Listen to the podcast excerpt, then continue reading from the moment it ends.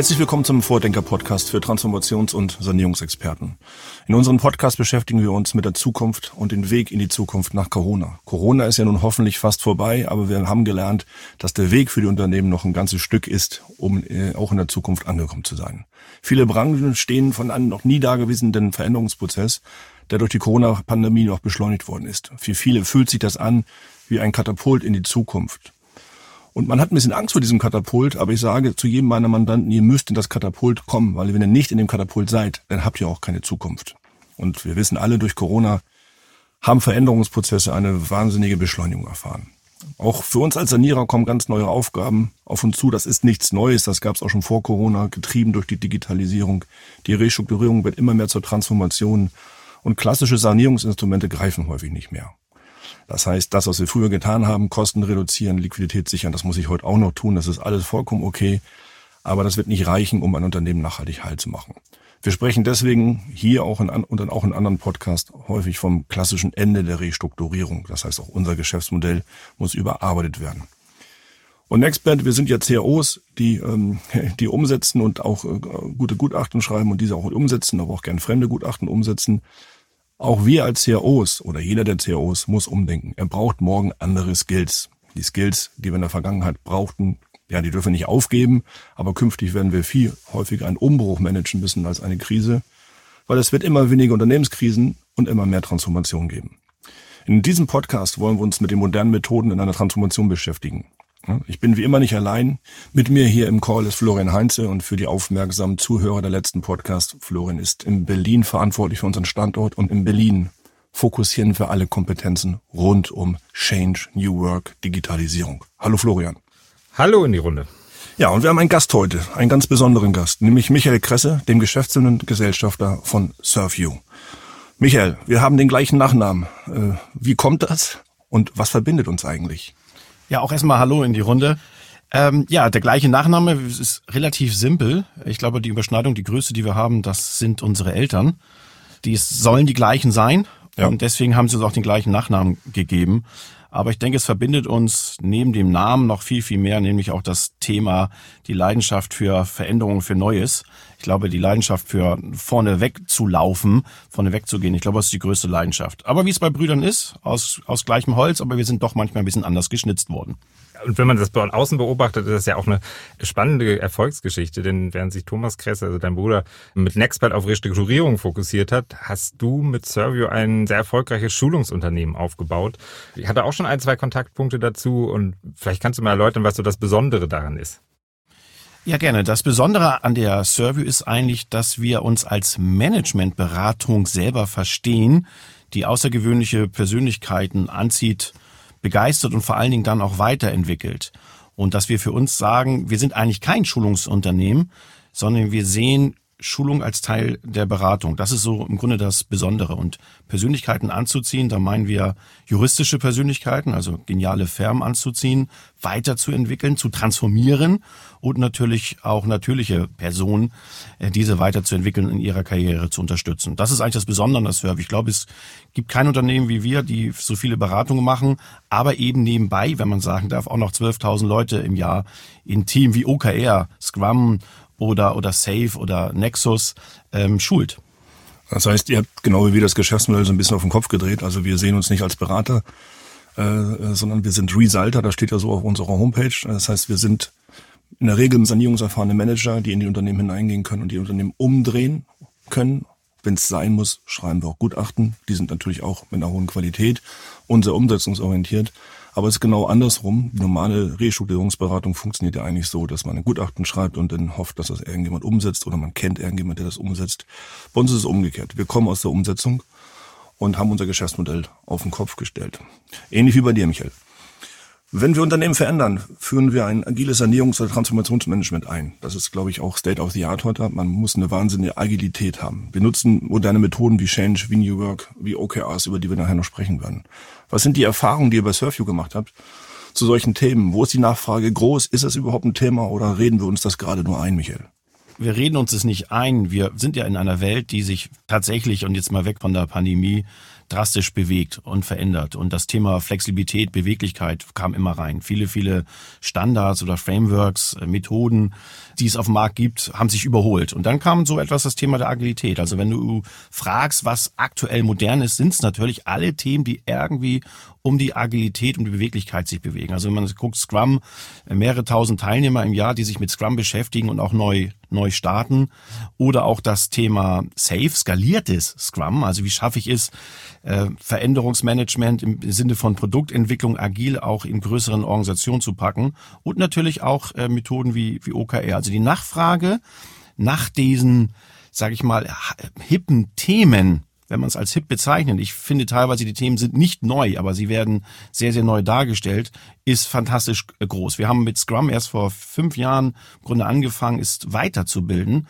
Und wie gesagt, äh, es ist ein großer Rand dazu. Trotzdem bleiben klassische Themen wie Projektmanagement, sei es agil oder hybrid, oder auch Service Management bei uns im Bereich der Veränderung für die Organisation ein ganz großes Thema. Also ich merke das, wir haben gerade ein großes Gutachten geschrieben und ähm, und die Rückfrage der Bank war, okay, ihr steuert agil durch, ihr wollt agile Strukturen schaffen. Ähm, wie ist euer Schulungskonzept? Wie ist das Budget davor? Wo sehen wir eigentlich das Geld in der Liquiditätsplanung, was ihr dafür allokiert habt? Und das wären noch Fragen, die ich mir vor fünf Jahren gar nicht hätte vorstellen können. Dass man, da hat man gesagt, okay, der Sanierungsberater braucht natürlich ein Budget und wir brauchen natürlich Geld, um zu restrukturieren, also klassische Restrukturierungskosten. Aber dass man ganz gezielt mittlerweile in modernen Sanierungsgutachten dafür Budgets vorsieht, auch Strukturen aufmalt und auch die Frage gefangen hat äh, in diesem Gutachten, wie wollt ihr das eigentlich in die Fläche bringen, weil wir wollen ja nicht abhängig sein von euch, also auch als Bank, als Finanzierer wollen wir das nicht sein. Florian, was sind deine Erfahrungen? Ähm, wo, wo, brauch, wo brauchen Mandanten da eigentlich Unterstützung, wenn es darum geht, Unternehmen zu verändern und auch moderne Methoden einzuführen? Einerseits ist das, was wir eben schon angesprochen haben, das Thema Methode. Also es ist ja wirklich so, dass wir oft erschrocken sind, wenn wir in Unternehmen kommen, wie wenig Mitarbeiter in Methoden geschult sind. Da sind sicherlich ein, zwei Schulungen mal gemacht worden oder ein Thema ist mal aufgepoppt und man hat mal probiert, das umzusetzen, aber alles immer intern. Und das ist sicherlich ein Thema, wo wir dann stark helfen können und wo es ja natürlich auch, wie wir eben schon gehört haben, wunderbare Schulungsunternehmen gibt, die genau das vermitteln. Also Methode, das ist sicherlich der eine wichtige Punkt, weil da gibt es großen Nachholbedarf in den Unternehmen, die ich gesehen habe. Aber man darf halt auch nicht vergessen, bei diesen ganzen Buzzwords wie auch Agilität und ähnliches, dass da ja immer Menschen dahinter stecken. Und Michael, das wirst du ja sicherlich in den Schulungen auch merken. Methode ist immer das, das eine, aber die hat man ja dann doch relativ schnell drauf. Gerade das Schöne an, Methoden wie Scrum oder ja, in, insgesamt agiles Projektmanagement ist ja, dass sie genauso einfach und zum Teil spielerisch sind, es super Tools gibt, die das unterstützen. Also ich glaube, die Methoden hat man relativ schnell da drauf. Aber dann geht's halt darum, was bedeutet das für den Menschen selber, der im Unternehmen ist, für die Kultur des Unternehmens. Ähm, das ist eigentlich der Punkt, wo ich gemerkt habe, dass da oft die größten Knackepunkte sind. Denn wenn man einmal die Methode drauf hat, dann merkt man überhaupt auch, was, was bedeutet das überhaupt? Also Agilität ist ja auch das Thema Verantwortung übernehmen. Und gerade bei den Kunden, wo wir sind, ist es halt oft genau das Gegenteil der Fall. Da gibt es zum Teil noch recht ja, herrische, patriarchische Führungsstile. Mitarbeiter hatten wenig Freiraum, wenig ähm, Verantwortung, auch ganz bewusst wenig Verantwortung. Und jetzt geht es erstmal darum zu sagen, bei beispielsweise einem agilen Projektmanagement, das ist jetzt deine Verantwortung, das ist deine Aufgabe, du berichtest darüber, du bist dafür verantwortlich, dass das von A bis Z durchgezogen wird. Und das überfordert einfach ganz viele Mitarbeiter. Und da muss man ganz stark darauf hinarbeiten, dass das funktioniert. Wir machen das teilweise zum Beispiel bei Hackathons dann auch. Also wenn eine Aufgabe, wenn man merkt, der Mitarbeiter, die Mitarbeiterin ist dort überfordert, dass man sagt, okay, wir, schließen uns jetzt mal einen Tag gemeinsam ein und wir gehen da erst wieder raus, wenn wir auch eine Lösung haben. Und ihr seid für die Lösung verantwortlich. Und überhaupt diesen Gedanken einmal hochzuhalten, das bringt schon immer sehr, sehr viel im Unternehmen. Also für mich ist das Wichtige einerseits Methode, das ist ein ganz wichtiges Thema, aber dann auch, was bedeutet die Anwendung dieser Methoden, was macht das mit den Menschen, was macht das mit der Kultur und wie können wir dabei helfen? Also ich, wenn ich da einhaken darf, es ist genau das, was du sagst, es ist genau das Richtige. Also eine Methode ist für mich wie eine Straßenverkehrsordnung. Die muss ich drauf haben, die muss ich verstehen, damit ich sauber durch mein Leben komme und nicht bei Rot über die Ampel laufe. Aber die Frage ist nach der praktischen Erfahrung. Wann gehe ich auf den Übungsplatz? Und das, was wir festgestellt haben, ist tatsächlich, dass es gar nicht nur die Mitarbeiter sind, sind, die mit dieser Veränderung ein Problem haben. Da gibt es immer welche, die dabei aussteigen, die kriegst du dann auch nicht mehr. Aber was wir festgestellt haben, bei jeder Einführung, sei es Service Management, agiles Service Management, hybrides Projektmanagement, haben wir gerade bei einer großen Versicherung über mehrere Jahre jetzt gemacht. Das Problem ist das Management, die nicht bereit sind, diese neue selbstlernende Organisation und diese Verantwortung abgeben zu wollen. Und daran scheitert es meisten. Und das sind aber auch die, die als letztes erst in die Trainings gehen die sagen, okay, die anderen müssen sich mit beschäftigen und das ist tödlich. Deswegen sagen wir auch, eine Krise beginnt mit einer Führungskrise. Und häufig ist das Management auch der Grund für eine Krise. Ich erzähle häufig die Geschichte und an dieser Stelle passt sie wieder ganz gut rein. Florian lacht schon, dass wir mal ähm, ja, die Sanierung übernommen haben von einem Fashion Retailer, stark patriarchisch geprägt, auch ein relativ bekanntes Unternehmen. Und die zweite Führungsebene Angstkultur. Angstkultur hoch 93 äh, und wir hatten natürlich jede Woche ein Meeting, wo wir gesagt haben, wo stehen wir von den Zahlen, wo stehen wir in der Umsetzung, was läuft gerade. Und das war ein sehr deprimierendes Meeting für jemanden, der ein Unternehmen verändern möchte. Und irgendwann nach zwei oder drei Sitzungen ist mir der Kragen geplatzt und ich habe gesagt, wir machen jetzt mal Folgendes und wir führen mal eine offene Fehlerkultur ein. Und dann haben wir gesagt, äh, in der Agenda steht jeder von Ihnen, das waren acht Manager in der zweiten Führungsebene, schreibt jetzt bitte auf und geht an die Flipchart, was waren die drei schlimmsten Fehler, die er letzte Woche gemacht hat. Oder die coolsten, ja, oder die witzigsten Fehler. Und wir haben eine offene Fehlerkultur eingeführt. Da ist natürlich beim ersten Mal gar nichts gekommen. Es dauerte dann wieder zwei, drei Sitzungen, bis wir sie dann dazu animieren konnten, auch zuzugeben, dass was falsch gelaufen ist. Und natürlich haben sie auch berichtet, wie sie es denn korrigieren. Was wir dadurch aber erreicht hatten, ist, dass wir ins Machen gekommen sind. Und das ist häufig, glaube ich, Florian, was du auch gerade sagtest, wir müssen erstmal, selbst wenn wir sagen, wir kommen rein als Manager, übernehmen ein Unternehmen, versuchen das zu sanieren, wieder heil zu machen, Unten drunter haben wir manchmal eine verkrustete Struktur, weil die auch über Jahre so schlecht im Prinzip auch geführt worden sind. Und auch wenn wir die modernen Methoden beherrschen, müssen wir erstmal dafür das Verständnis wecken. Das ist, glaube ich, das ist das Thema. Das ist aber das Thema, jede Krise beginnt mit einer Führungskrise. Ein Thema, wo wir ein bisschen tiefer rein wollen heute, ist ja OKRs. Also wenn wir die Verantwortung für eine Sanierung oder Transformation übernehmen, wollen wir immer eine hohe Messbarkeit. Das ist auch eine Marotte von uns, dass wir sagen, grundsätzlich wollen wir immer irgendwo ein KPI haben. Wir wollen immer irgendwie ganz klar wissen, woran kann ich beobachten, dass ich besser werde, weil nur Maßnahmen durchzuhaken ist mir zu wenig. Ne? Mein Beispiel ist immer, das trainieren wir ja so auch, wenn ich 10 Kilo abnehmen möchte, dann schreibe ich rein, meine Zielvereinbarung, mein Ziel ist das, also mache ich mit meiner Frau das Ziel, 10 Kilo abgenommen zu haben bis Jahresende. Dann mache ich einen Maßnahmenplan. Ne? Ich trete einen Sportverein ein, ich gehe laufen, ich esse gesünder und so weiter und so fort. Die Maßnahmen hake ich alle ab, habe aber immer noch nicht abgenommen. Und da kommt im Prinzip ein KPI ins Spiel und man muss die richtigen KPIs finden. Und das ist etwas, was wir versuchen, auch in den Projekten immer wieder zu identifizieren, an welcher Schraube muss ich drehen. Also mein Beispiel wäre das, wie viel Bier trinke ich jeden Abend, wie viel Tüten Chips esse ich, aber auch wie viel Kilometer bin ich denn auch wirklich gelaufen. Das eine muss abnehmen, das andere muss zunehmen und dann wird sich die Kennzahl denn das ist ein großer Unterschied zwischen KPI und Kennzahl, dann wird sich die Kennzahl Kilo bei mir auch in die richtige Richtung bewegen. Und jetzt wollen wir mal über eine Methode sprechen, die dazu wahrscheinlich sehr, sehr gut geeignet ist. Das ist OKRs. Erfolgreiche Unternehmen wie Google oder Zalando schwören auf OKRs, steuern damit ganze Veränderungsprozesse oder ganze Unternehmensteile oder das ganze Unternehmen durch. Michael, mit Surfio machst du viele Schulungen zu diesem Thema. Kannst, kannst du einmal kurz dem Hörer erläutern, was sich eigentlich hinter Objective Key Results, was, was die Idee ist und was ist das Besondere daran? Mache ich gerne. Fangen wir erstmal an. Also Objectives and Key Results ist grundsätzlich eine Zielsetzungsmethode, ein Framework dafür, um die richtigen Ziele in einer Organisation zu setzen. Es ist aber gleichzeitig auch eine Strategieumsetzungsmethode. Das ist eigentlich das Spannende daran. Und viele sagen dazu auch noch, es ist eine sehr agile Methode, um Mitarbeiterführung durchzuführen. Das ist das, was das Spannende dran ist. Man muss aber auch wirklich dazu sagen, es ist auch seit die Menschen auf der Welt sind, ist eigentlich OKR schon da. Man hat es jetzt 1969, 1970 ging es los bei Intel. Der Andy Grove hat das ganze Thema mitgenommen, aufgebaut, durchgeführt. Es ist teilweise aber so schön simpel, dass es wieder richtig kompliziert ist.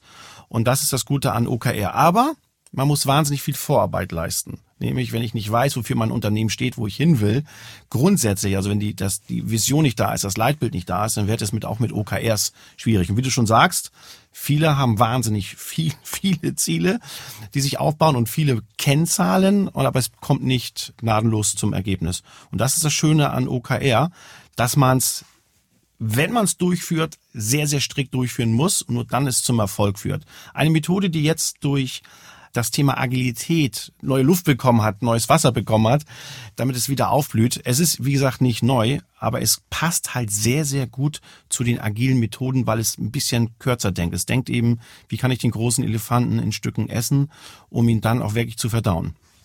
Florian, was sind unsere Erfahrungen? Wir führen ja gerade bei einem, beim großen Schuhunternehmen Veränderungsprozesse ein, nutzen da auch die Methodik OKRs. Was sind so unsere Erfahrungen, die wir aus diesen Restrukturierungen mitgenommen haben? Wie kriegen wir sowas in die Praxis gebracht? Was wir gemerkt haben, dass es wirklich die Methode OKR ist eine sehr gute Methode, um Veränderungsprozesse zu unterstützen. Also es ist ja nicht immer nur ein Veränderungsprozess. Jedes Unternehmen sollte ja eine Strategie haben und die Umsetzung der Strategie lässt sich sehr gut durch OKRs begleiten. Aber gerade auch in Veränderungsprozessen ist das Ganze ja sehr gut anzuwenden, da es einfach eine ganz andere Kultur ins Unternehmen reinschafft. Und wir haben gemerkt, dass OKRs genau dort ansetzen, wo oft die Wurzel für Krisen, für Unternehmenskrisen sind. Denn wenn man sich mal so den natürlichen Verlauf von Krisen anguckt, dann geht das Ganze ja meistens los mit einer Führungskrise, die in einer Strategiekrise mündet und dann immer weitergeht, bis wenn irgendwann kein Geld mehr auf dem Konto hat und man in der Liquiditätskrise ist. Aber wenn man anfängt, ganz oben schon bei der Führungs- und Strategiekrise, diese zu bekämpfen, die Ursachen zu äh, bekämpfen, dann kommt man vielleicht gar nicht mehr in die weiteren Krisen. Und da eignen sich OKRs sehr, sehr gut dafür, weil einerseits, wenn ich mir die Führungskrise angucke, warum habe ich oft eine Führungskrise?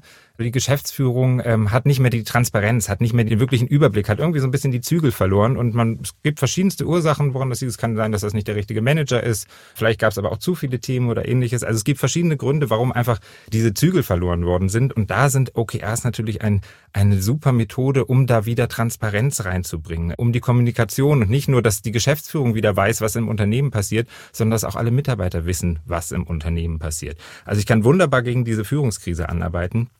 Ähm, gleichzeitig ist ein Ziel ja auch noch von, von OKRs, dass die Mitarbeitermotivation gesteigert wird. Also wenn man jetzt sich so ein bisschen liest und Podcasts hört, dann geht es ja ganz oft darum, dass Mitarbeiter sinnstiftende Tätigkeiten haben wollen. Also sie wissen wollen, warum mache ich das Ganze? Und das passiert wirklich auch mehr oder weniger automatisch, wenn man die Ziele, also sowohl die Objectives als auch die Key Results richtig formuliert, dann macht das Ganze Sinn. Dann beantworten sie ein Warum und dann weiß auch jeder, warum er darauf zuarbeitet und ist automatisch dadurch motiviert. Und das ist ja auch ganz oft ein Führungsfehler, dass man die Mitarbeiter nicht richtig mitnehmen kann und motivieren kann. Also wir arbeiten mit OKRs wirklich gegen die Führungskrise, aber auch gegen die Strategiekrise. Und das ist ja genau das, Michael, was du auch eben gesagt hast.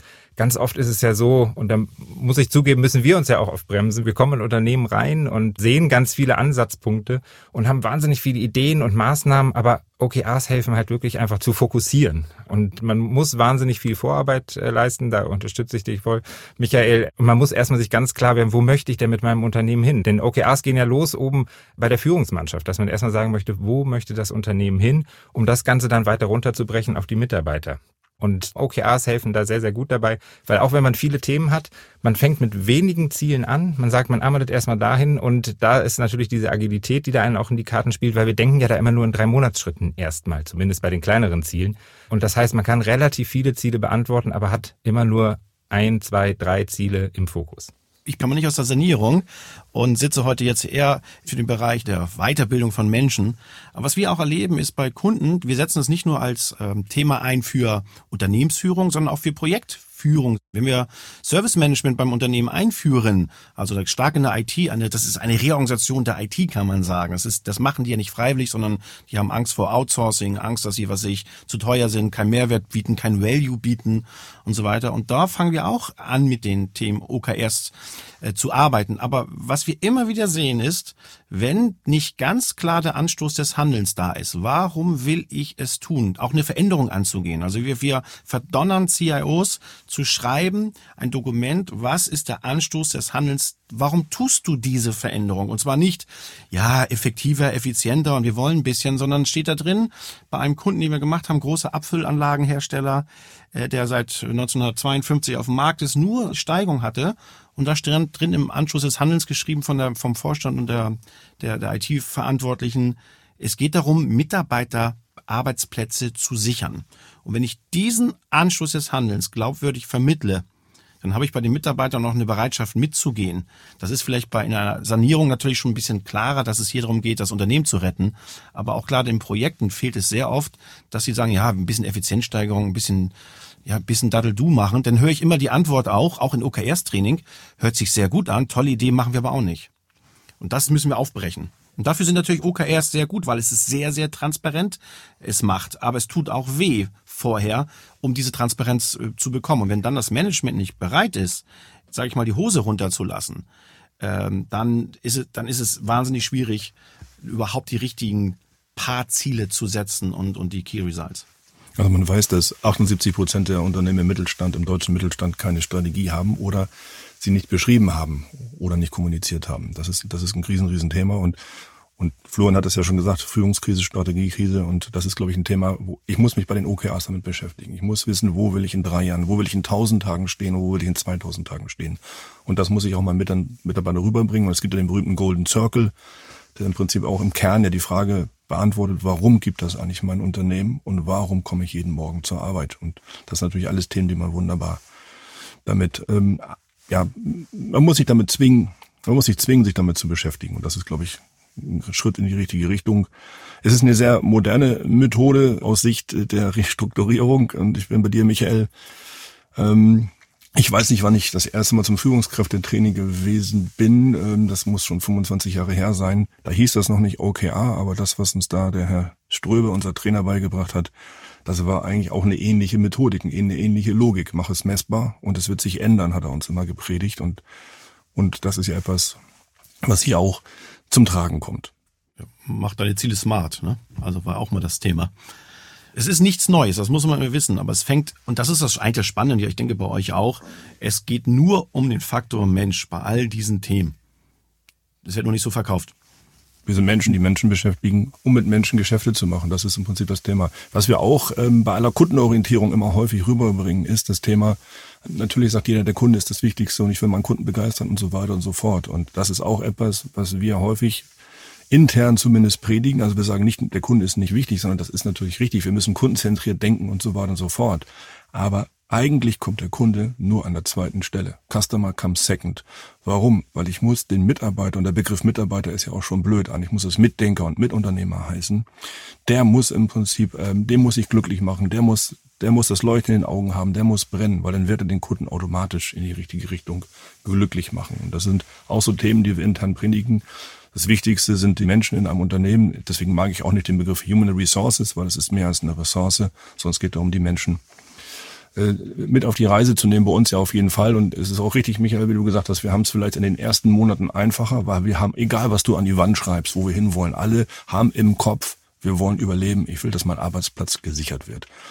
Das hast du in den ersten fünf, sechs, sieben Monaten einer Restrukturierung immer und damit kannst du natürlich auch wunderbar Motivation schaffen, nämlich auch Erfolge, Sanierungserfolge zeigen. Aber irgendwann muss das Unternehmen ja diese Phase immer verlassen und dann brauche ich wieder das große übergeordnete Ziel und ich muss es wieder runterbrechen und wir wollen ja auch, dass jeder Mitarbeiter abends äh, als Sieger nach Hause geht. Michael Schumacher sagt immer, Sieger glauben nicht an Zufall. Ich bin nicht zufällig Formel 1 Weltmeister geworden, sondern da steckt eine verdammte Strategie hinter. Und natürlich auch viel harte Arbeit. Das war unser Vordenker-Podcast heute mit Michael Kresse, meinem Bruder, wie wir gelernt haben. Wir haben vermutlich die gleichen Eltern ähm, von Surfview als unser Gast. Unser Schwerpunkt war heute die aktuellen Trends um Unternehmen. Wie verändert man Unternehmen? Wie erzeugt man Umbruch? Wie managt man den Umbruch? Weil wir künftig zumindest in unserer Branche immer weniger Krisen erleben werden, sondern immer mehr Umbruch. Und das ist eben ein Unterschied, ein Umbruch zu managen als eine Krise. Wer Lust hat, ähm, seine Mitarbeiter, seine Mitdenker, seine Mitunternehmer weiterzuentwickeln, kann natürlich auf surfio.de die geeigneten Angebote finden. Und wenn Sie uns brauchen in der Umsetzung in einer schwierigen Phase, wissen Sie nexpert.de. Da haben Sie unsere Kontaktdaten. Wir sagen Danke und Tschüss für heute. Bleiben Sie gesund, bleiben Sie mutig, denn Sie wissen aus den vielen Podcasts, die wir gemacht haben, Zukunft wird mit Mut gemacht.